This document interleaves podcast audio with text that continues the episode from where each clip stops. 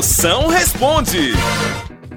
E agora mande sua pergunta, eu respondo na hora. Mande aí de onde você estiver, mande o microfonezinho, mande pra cá. 85DDD. 99846969. Vamos ver as perguntas que estão chegando. Vai, Dália, com a chama. Aqui quem fala é China, aqui de Chechel, Pernambuco. Moção tem uma reclamação a fazer. Se eu chego cedo em casa, a mulher reclama. Se eu chego tarde, a mulher reclama, moção. Me ajuda aí, o que é que eu posso fazer?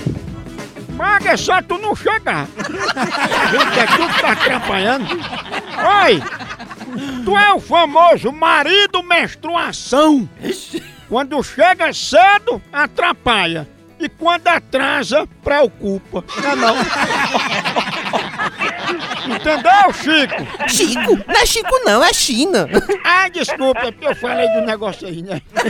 Confundi. Moção, quando a gente faz um pedido de uma pizza em um dia e ela chega no outro, a gente se humilha e aceita a pizza no outro dia? Ou a gente resiste e manda o entregador voltar? Filho, tem negócio de se humilhar com fome, não. Aceita a pizza. Agora, tu pediu uma pizza ou uma pílula do dia seguinte pra chegar só no outro dia? Moção, boa tarde. Olha só, eu estou desempregada, solteira e cheia de dívidas para pagar. Me dá um conselho aí, moção. O que, que eu faço da minha vida?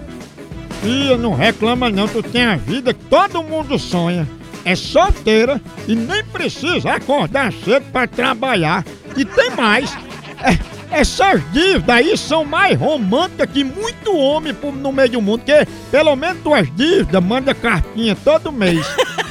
Cadê homem que fica mandando carta? E tem mais.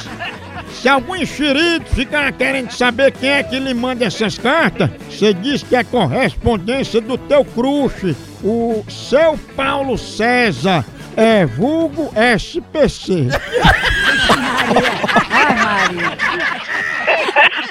A hora do Moção.